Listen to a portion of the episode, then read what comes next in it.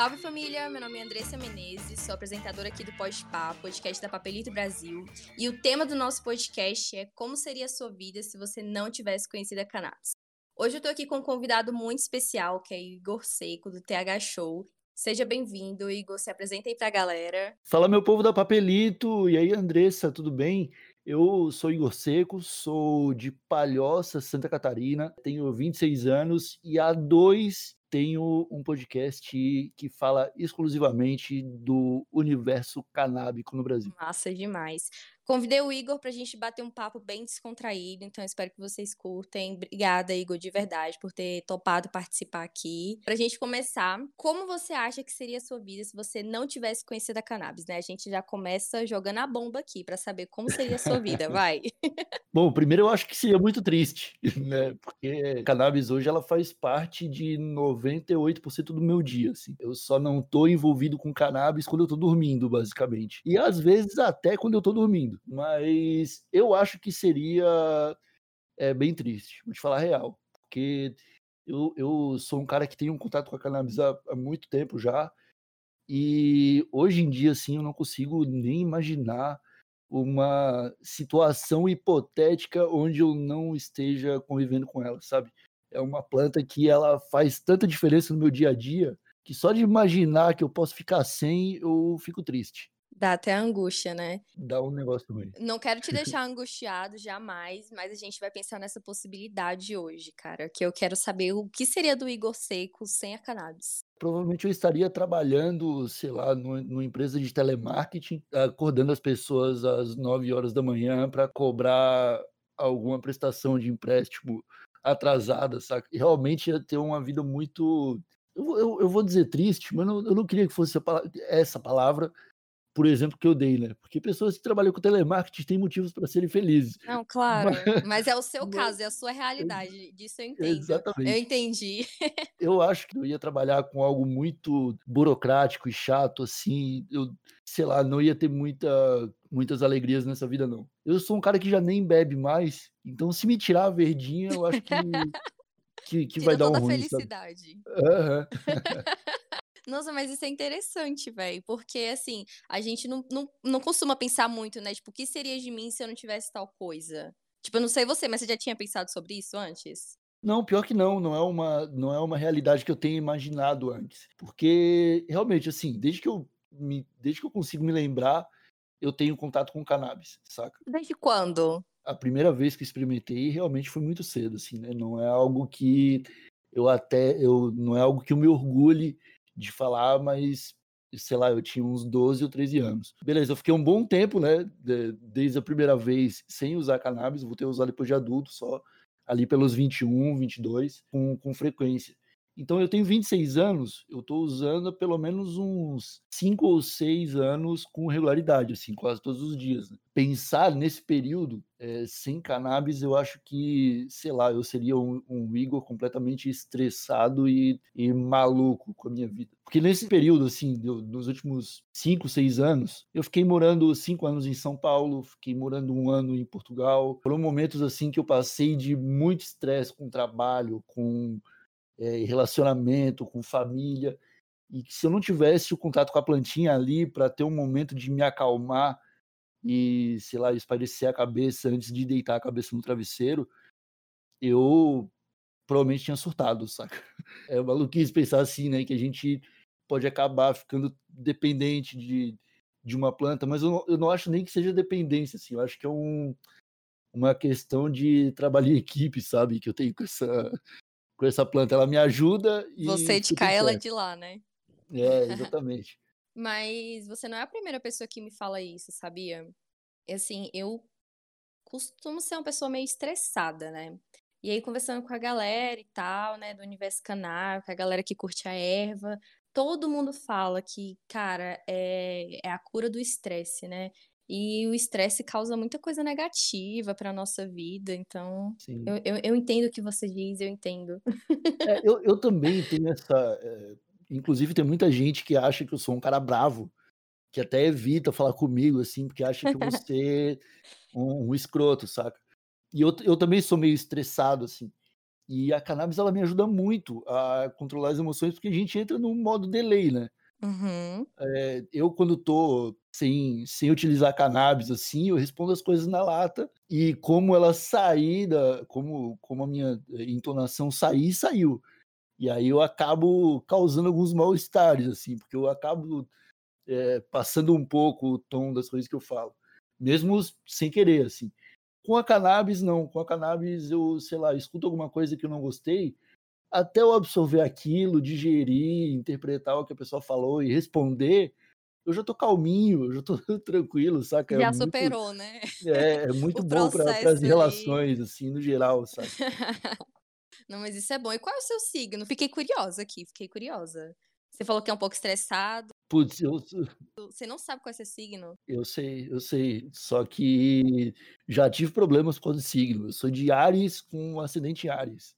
Nossa, tá explicado. Tá explicado. Sério, ó, eu sou escorpião com ascendente escorpião. Então, assim, né?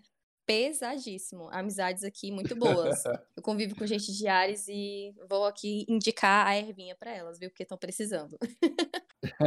Mas, enfim, cara, você falou que acho que estaria trabalhando com, com telemarketing, né? Tipo, você não tinha nenhum hobby antes, não? Tipo, você. Ou você tipo, ficava assim, ah, velho, o que rolar, rolou, o que aparecer de trabalho apareceu. Não tinha alguma coisa assim, tipo, sem ser do universo canábico que você imaginava, tipo, caraca, eu acho massa trabalhar com isso aqui. Nunca passou isso assim na sua cabeça, não? Não, pois então, eu. Desde o momento que eu conheci a internet, eu me apaixonei, Andressa. Massa. A internet, assim, quando, quando eu comprei meu primeiro computador, que aliás, eu comprei meu primeiro computador com 14 anos, depois de muito trampo. Aí sim. E a, a hora que eu instalei a internet em casa, que abriu o Google, assim, uma nova uma porta se abriu dentro da minha casa. É um divisor de águas, né? Eu falei, meu Deus, eu tenho todas as informações do mundo agora dentro do meu quarto, sacou? E aí eu comecei a mexer em fórum de tecnologia, comecei a me relacionar com as pessoas online, conhecer uma galera do Brasil inteiro. E em determinado momento caiu uma ficha assim: caramba, e se eu trabalhar com isso aqui? E se eu, e se eu pegar todas essas discussões que eu produzo em fórum de internet e desenvolver algum conteúdo para mim? E aí, lá para 2008, 2009, eu criei um blog de, de entretenimento, de puro entretenimento, assim, que fazia muito meme antigamente. E eu me apaixonei por isso. E desde então eu trabalho com internet, assim. Passei por outros trabalhos, eu trabalhei com telemarketing, eu trabalhei é, é, em escritório de administração, eu trabalhei em vários outros lugares. Só que com produção de conteúdo para internet foi aquilo que eu me encantei, saca? Que eu simplesmente descobri que era o que eu queria fazer. E aí as coisas desenrolaram. Eu trabalhei produzindo conteúdo para o blog do Enem, que hoje é um dos maiores portais de educação do Brasil. Que massa. Eu produzi conteúdo para o Leninja, que era um, um, um blog de, de meme, ainda existe. é, além do, do, meu próprio blog, que na época era Legítimo Geek, era uma parada de, de nerdão, assim. E ali para 2000 no, no finalzinho de 2013, o Cid do Não Salvo, ele me chamou para trabalhar no Não Salvo, e aí que eu fui morar em São Paulo, em 2014. E aí eu fiquei quase cinco anos trabalhando com produção de conteúdo e entretenimento full, assim, durante uns cinco, seis anos. Que foi quando eu entrei para o Não Ovo, para esse mundo de podcast também, e o que me fez é, querer criar um podcast só meu logo em seguida e veio o TH Show, sacou?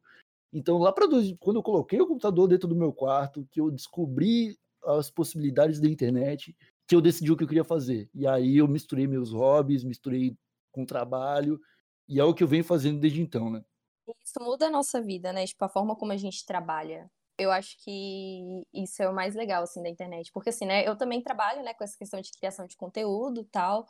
Eu sou formada em jornalismo, mas eu fui muito pro lado publicitário e eu me encontrei uhum. muito aqui. E é legal quando a gente se encontra no nosso trabalho, porque assim, apesar de, poxa, trabalho é trabalho, né?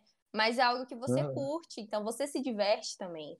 Ainda mais você que, Sim. poxa, a cannabis, aí veio esse universo de podcast, aí você juntou o útil ao agradável, podcast canábico. Então, assim, eu acho muito legal isso.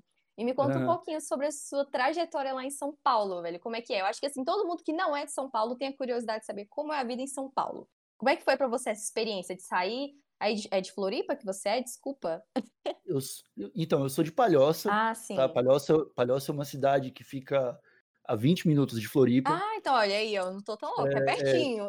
é é é li é litoral, é litoral. Aqui tem tem Aham. belas praias também. Nossa, é lindo aí. É, é uma cidade de 180.000 habitantes, saca? É uma cidade mediana, mas ainda tem ali todo o seu apego de interior, saca? Você Uhum. Sai na rua, você vai ver trânsito, bastante gente parada na estrada e passando as carroças de cavalo, com o pessoal carregando o capim, saca? Você vai ver tudo isso. E sair disso pra ir pra São Paulo, pra, tipo, a maior cidade do Brasil se bem que eu não cheguei, eh, e fiquei em São Paulo de primeira, né, eu fui pra eu fui morar em Osasco e fiquei lá durante boa parte. Ah, mas Osasco também é galera, né, fala de lá. É bem, assim, conhecido, né. Sim, ainda ainda é gigante, né. Aham. E pra mim foi mágico, assim, eu me apaixonei por São Paulo, me me apaixonei por Osasco. Se eu pudesse, eu morava lá, eu não moro hoje por causa de custo de vida, porque lá é muito caro de de se viver. Sim, é surreal.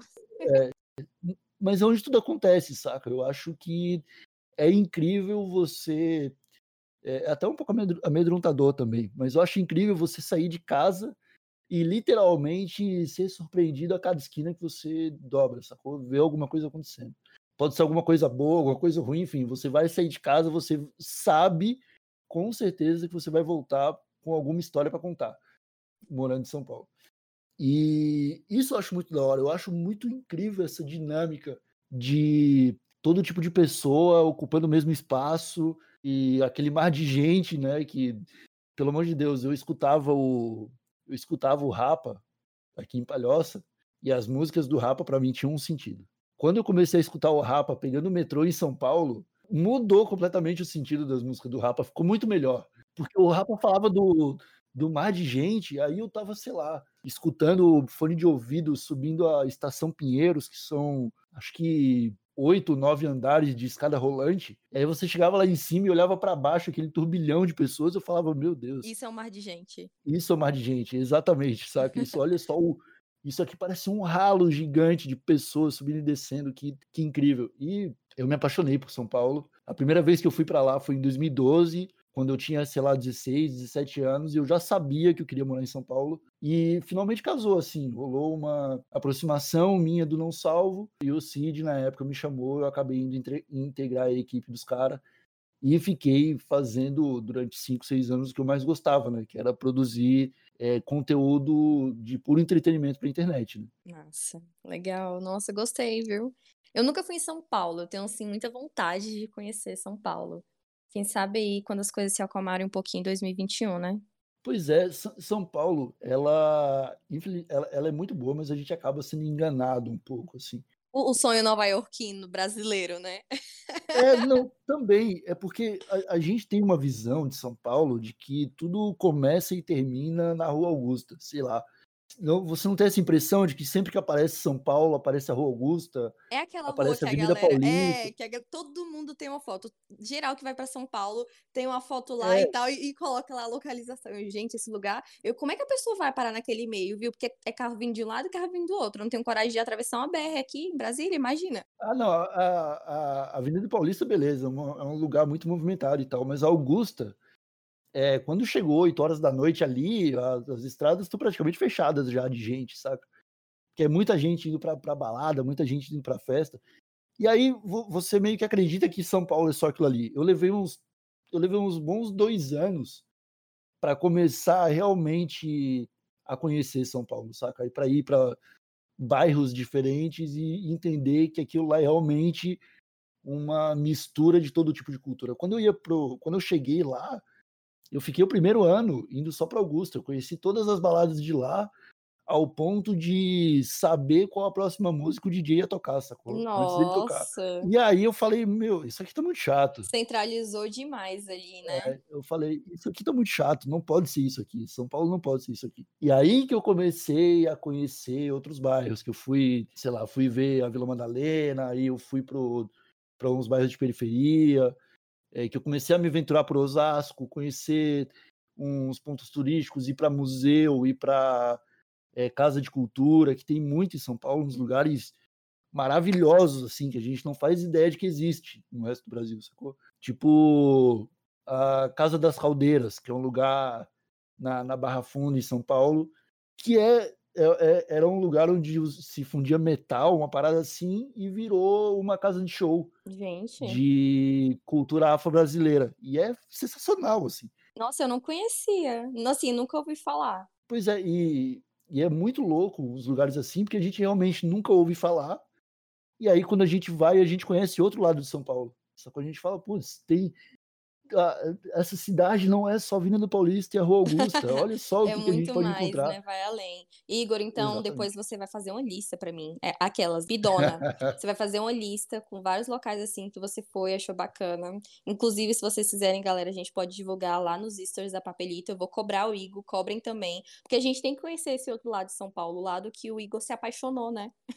Exatamente, é o que me faz querer voltar para lá. Eu não sei se hoje eu moraria em São Paulo, provavelmente moraria, porque eu gosto muito de lá, mas assim, depois que eu conheci esses lugares, eu esqueci Augusta. Eu parei de ir pra balada, parei de ir pra barzinho, porque é, é muito melhor assim você ter um contato mais cultural mesmo, né? Você vai acabar indo para uma, pra uma casa de cultura dessa, você vai é, ver show, você vai é, conhecer um pessoal e tal, vai ser divertido do mesmo jeito, e você vai voltar para casa com o sentimento de, putz, fiz uma coisa diferente hoje. Novas culturas, coisas novas.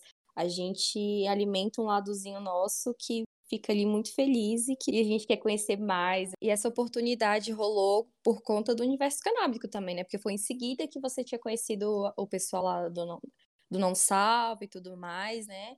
É, o que aconteceu foi que no, quando eu estava trabalhando com Não Salvo, lá para 2015, final de 2015, a gente começou o projeto Não Ovo, né, que era um podcast de entretenimento que foi um dos maiores do Brasil, ainda é Sim. um dos maiores do Brasil. E ali para o final de 2018, o time se separou, cada um foi fazer seu podcast, e eu não tinha nada para fazer assim. O, eu trabalho, o, o, podcast era eu, o Cid, o Luigi e o Brian, todos o, a, a equipe dos quatro ali. E aí cada um tinha seu podcast, eu não tinha o meu ainda. Quando eu saí do Não Ovo, eu falei, meu Deus, eu preciso ter algo para mim que eu chame de meu e que vai me trazer esse, esse prazer de produzir conteúdo que o Não Ovo me trazia. E aí eu chamei o Marcelinho, que hoje é meu, meu sócio no TH Show, e falei, Nhoque, vamos trocar, vamos fazer um podcast eu e tu, cara? Vamos encontrar um tema em que a gente concorde em tudo para a gente poder debater, fazer uma, uma, parada. E aí a gente ficou assim, mano, com, com, com, o que, que a gente concorda? E aí a gente começou a listar. Política? Não, não concordamos em boa parte de política. Ah, filmes? Não. Séries? Não. Música? Não. Maconha. Boa. Aí a gente falou, peraí, maconha a gente concorda em tudo? É, os melhores momentos da, das, das nossas vidas juntos foram com bastante maconha por perto.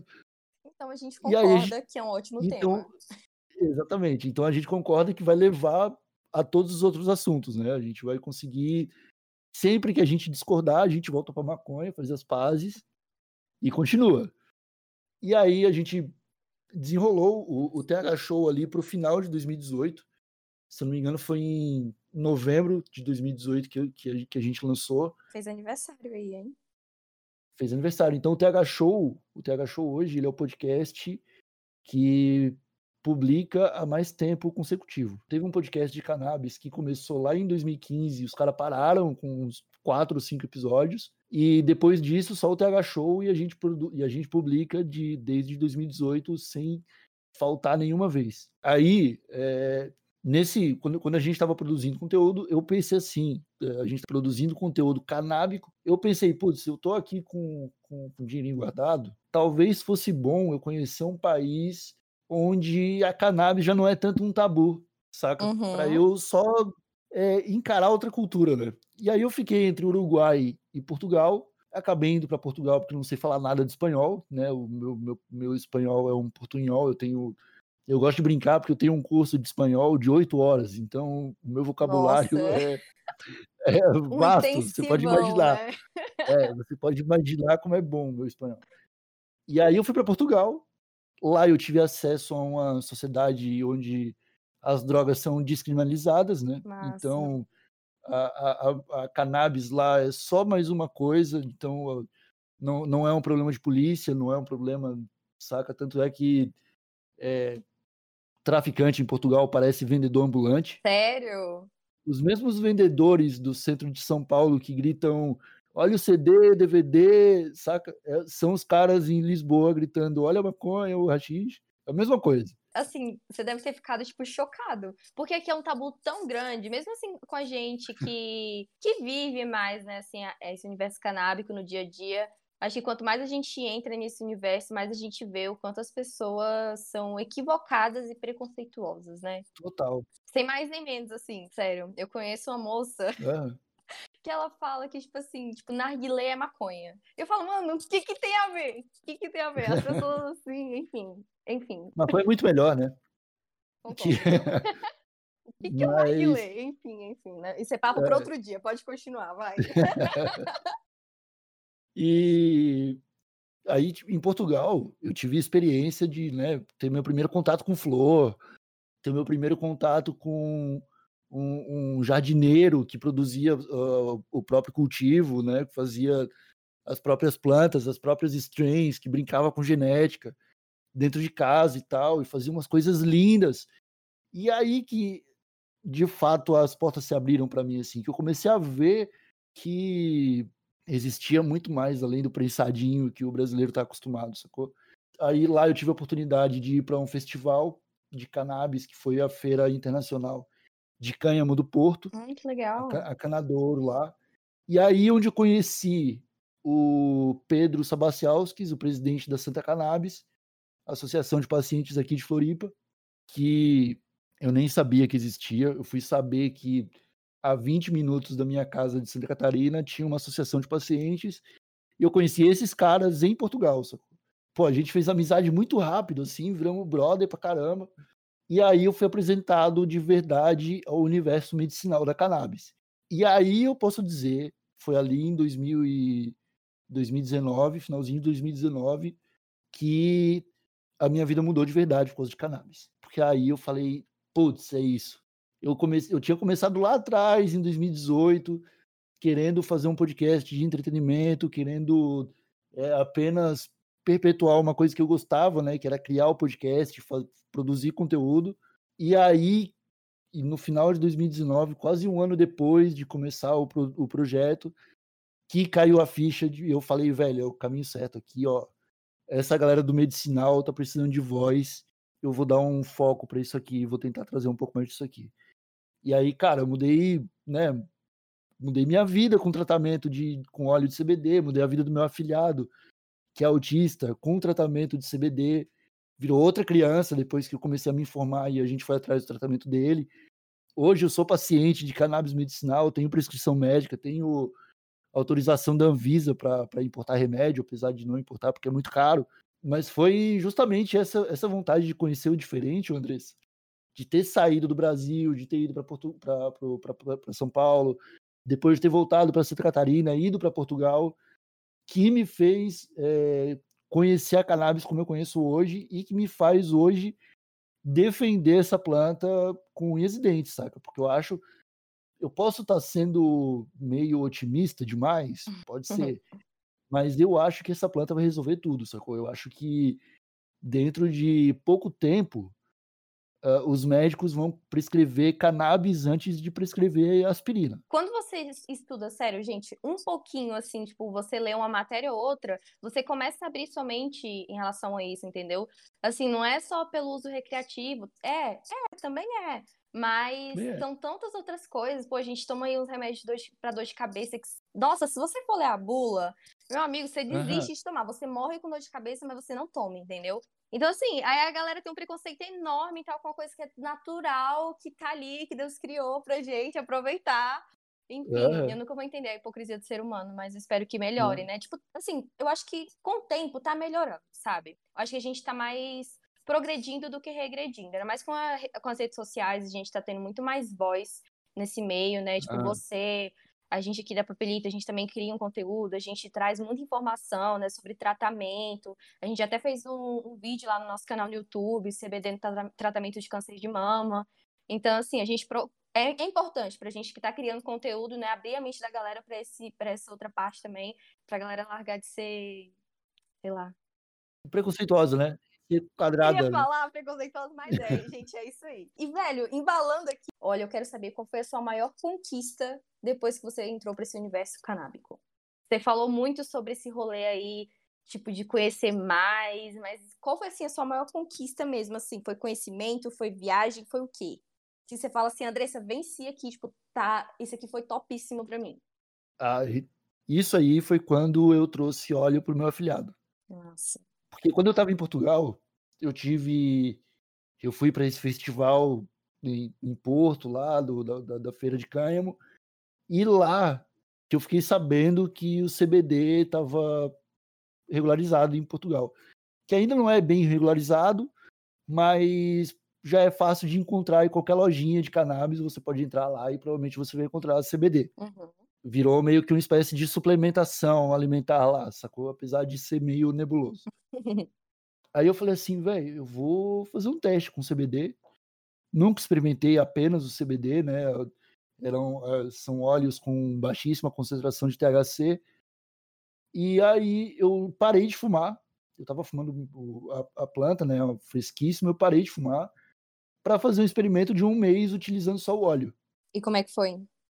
Na primeira noite que eu tomei o CBD, Andressa, eu deitei na cama e parecia que a cama estava me abraçando. Nossa. Sacou? Tipo, eu fiquei muito relaxado, assim, eu me senti abraçado pela cama.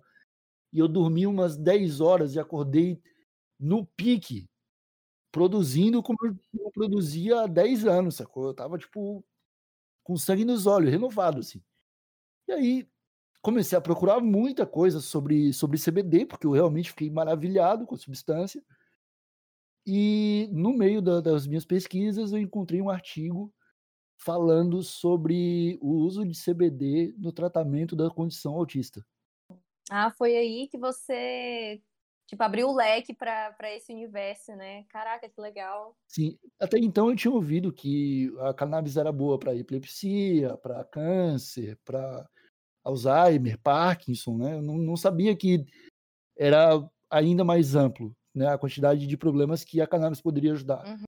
E aí, quando, quando caiu né, o tema do autismo para mim, eu falei, putz, é um tema que me interessa, eu tenho um afilhado autista, né, meu afilhado e sobrinho, e aí eu falei com meu irmão, mandei uma mensagem pro meu irmão, que estava aqui no Brasil, falei, olha, cara, é, fiz uma experiência com CBD, eu, para mim, foi incrível, comecei a pesquisar e encontrei uns artigos aqui falando sobre autismo, e tem um médico na Holanda falando que 98% dos autistas que ele tratou até agora deram resultado positivo. Caraca, é um número muito bom, hein?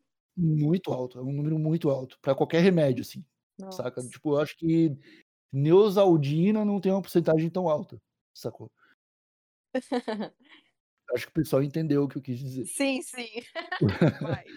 e aí, eu, a gente ficou assim, velho, vamos, vamos testar, vamos, vamos tentar levar óleo pro moleque. E ele topou de primeira, seu irmão, assim, sua família é mente aberta em relação a isso, você que começou a conversar com eles, pois é. Foi esse rolê? Então, meu, meu irmão também é maconheiro. Ah, sim. E aí foi, foi um pouquinho fácil por isso, uhum. mas houve bastante conversa, houve bastante pesquisa. É, não, criança, né? né? Eu, eu, conversei com outras pessoas sobre isso. Só que daí a ideia era o seguinte: é, a gente precisava arrumar um óleo. No Brasil, estava impossível. E eu lá de Portugal não conseguia fazer nada. Quando eu voltei, é, quase seis meses depois, quando eu voltei para o Brasil, a gente foi atrás. Eu encontrei um jardineiro que topou fazer o óleo para mim. E aí a gente conseguiu um óleo é, com THC e CBD. A gente, a gente assumiu o risco. A gente falou: ó, esse garoto, ele, a gente já tentou fazer tratamento com outros remédios com ele não deu certo, ele virou um vegetal quando a gente usou a medicina convencional, uh, né? Convencional, ele virou um vegetal, então, tipo, mais valia você ter um garoto é, autista tendo ataques de fúria dentro de casa do que dele vegetando no sofá na frente da TV, sacou? Assim, ele não parecia uma criança de jeito nenhum quando ele estava com, com, com, os remédios convencionais. E assim, né, os sintomas de autismo é aquele de sempre, é, que as pessoas geralmente conhecem. É, não tinha nada de comunicação, ele não olhava no olho, ele não atendia pelo nome, ele tinha os tiques dele, ataque de fúria quando era contrariado, enfim, ele era um, ele estava é, bem atrasado assim para a idade dele, né? De três anos, quase três anos, ele estava bem atrasado. Uhum. E aí quando eu cheguei, a gente foi atrás do óleo que tinha THC e CBD, a gente assumiu o risco, falou, ó, a gente fuma a gente fuma maconha há um tempo, a gente sabe o que acontece quando alguém usa maconha. O efeito colateral que tem é ficar chapado. Se ele ficar, ele vai dormir ou comer alguma coisa e vai passar. Então a gente testa. Se ele ficar só chapado e não resolver, a gente para. Se ajudar alguma coisa, a gente vê o que acontece. Aí a gente foi lá e conseguiu óleo e pingamos duas gotinhas debaixo da língua dele num, num dia, assim. E em 40 minutos, ele já mostrou que já tinha mudado muita coisa. Assim. Em 40 minutos do, do tratamento, ele já estava diferente. O meu irmão, que dormia com ele na época, falou assim: Cara, é, ele não costuma dormir e acordar no mesmo lugar. Ele é muito agitado durante o sono e ele vivia caindo da cama. Meu Deus. Essa noite, ele dormiu e acordou no mesmo lugar. Isso já é um avanço. Com certeza, nossa. E aí, quando ele acordou, Andressa, quando ele levantou, ele levantou dando bom dia, tá ligado? Ele levantou com cara de criança, sacou? Ele levantou olhando a gente no olho, com uma expressão de pessoa descansada, sacou? E aí a gente falou, mano, vamos dar mais um tempinho, só pra gente ver se foi o óleo mesmo. Às vezes ele tá feliz porque eu tô aqui, sacou? aí pingamos mais duas gotinhas de manhã, e ele passou o dia olhando a gente no olho, começou a atender a gente pelo nome. No terceiro dia de tratamento, Andressa, ele sentou no meu colo e me chamou de Dindo, que era uma parada que ele nunca ia fazer, ele não fazia isso com ninguém, assim.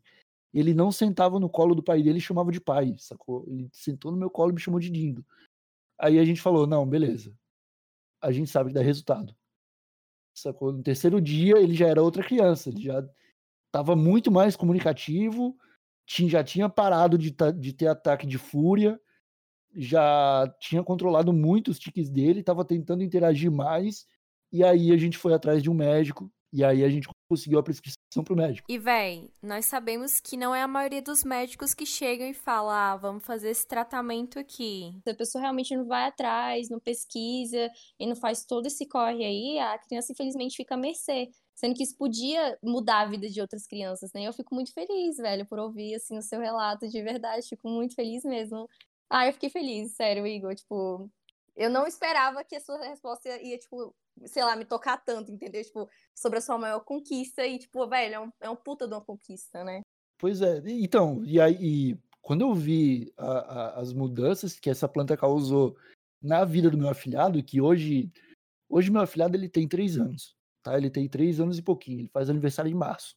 Ele hoje, ele conhece todas, a, todas as letras do alfabeto em português e inglês.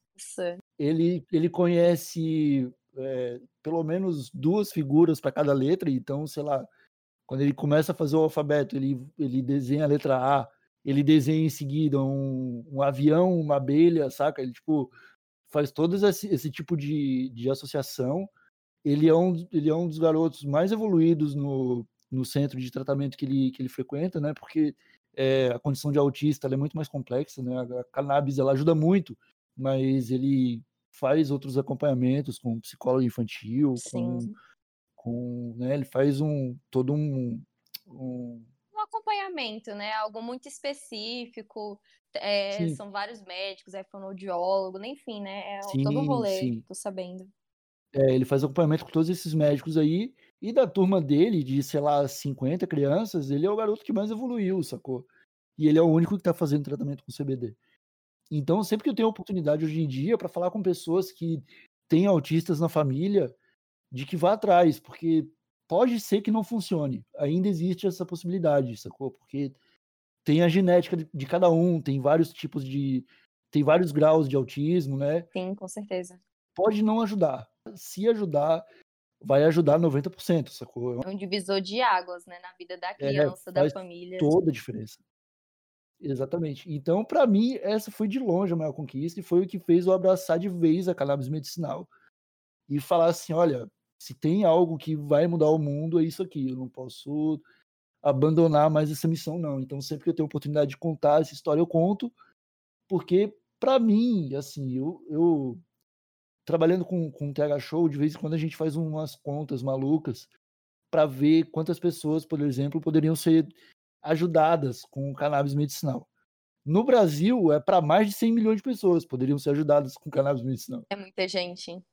É muita gente. Então a gente se sente na missão e obrigação de sempre que a gente pode parar um pouco ali. O TH Show ele é, um, ele é um podcast de onde a gente faz muita bagunça, né? Fala bastante besteira, a gente está ali é, querendo levar entretenimento pro pessoal, mas quando chega em cannabis medicinal, a gente tem que parar tudo, falar sério e tentar convencer as pessoas a irem atrás, a se informar, porque é maravilhoso, assim, quando a gente vê dentro da família da gente acontecer uma mudança tão brusca por causa de cannabis, saca? É, Igor. Eu fiquei assim, surpresa aqui, cara. Acho que a galera também que tá ouvindo aqui, tipo, curtiu demais, porque, enfim, mais uma pessoa aí, né, comprovando, mostrando pra gente o quão poderoso é esse universo e como a gente deveria estar tá usufruindo melhor disso tudo, né? Sim. E é uma planta que, pelo amor de Deus, né? É, você precisa de terra, água e sol, e Deus faz o resto, sacou? É... Deus criou a erva por, por, algum motivo, né? Tá aí o motivo, basta a gente usar com sabedoria. exatamente, exatamente, basta usar com sabedoria. Poxa, Igor, mas é isso aí, cara. Gostei muito do nosso papo, curti demais aqui a gente conversando esse tempinho, né? Toda a sua trajetória, aí Santa Catarina, São Paulo, Santa Catarina de novo, Portugal, toda a história aí, né, o relato do seu sobrinho, eu fiquei muito feliz. E queria agradecer a sua participação por aqui. Deixa aí pra galera seguir, né, você lá no podcast, o YouTube, enfim. Falei os arroba tudinho aí pra galera te acompanhar. Olha, Andressa, foi um prazer participar aqui do podcast da Papelito, tá? Muito obrigado por terem convidado. Eu adoro falar da minha trajetória, porque eu sempre vou passar por esse momento em que eu falo de cannabis meu afilhado, que é uma parada que me marcou muito, e sempre que eu lembro, me deixa feliz, né? Pra caralho. é... As redes sociais do TH Show são TH Show, no Instagram e no Twitter é TH Show Podcast. Nós fazemos o podcast duas vezes por semana, ao menos duas vezes. Então, toda terça e sexta o pessoal pode encontrar o TH Show no Spotify. É, a gente também tem a Twitch, né? A gente Nossa. tem feito live todos os dias. É, twitch.tv barra TH Show Podcast.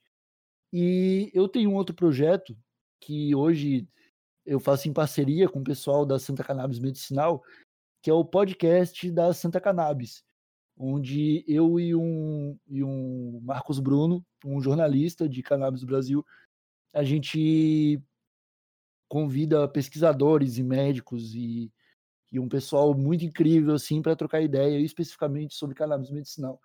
Então, são meus projetos sobre cannabis, o TH Shows e a Santa Cannabis, e eu gostaria que as pessoas escutassem, porque tem muito conteúdo bom lá para ser ouvido.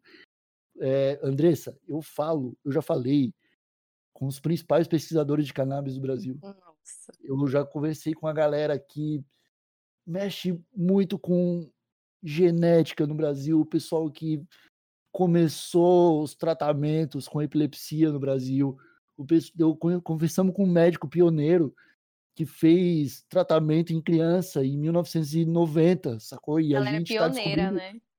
É, e a gente está descobrindo hoje que os caras fizeram aquilo 30 anos atrás, sacou? E porque agora que esses médicos estão tendo abertura para poder falar de toda uma pesquisa que acontecia de forma oculta, saca, do grande público, porque não podia ser debatido antes. Então tá aí meus projetos, eu espero que o pessoal vá atrás mesmo, porque é muito da hora. Poxa, Igor, muito massa. Muito obrigado por ter participado aqui do nosso podcast, velho. Muito obrigado por ter participado aqui do Podpah. Obrigadão. E galera, muito obrigada pela audiência de vocês também, viu? Espero vocês aqui no próximo Podpah. Tchau, tchau. Beijo. Esse podcast é uma produção Papelito Brasil e foi editado pela Andressa Menezes. Nos siga nas redes sociais em Papelito Brasil no Twitter, Instagram e TikTok.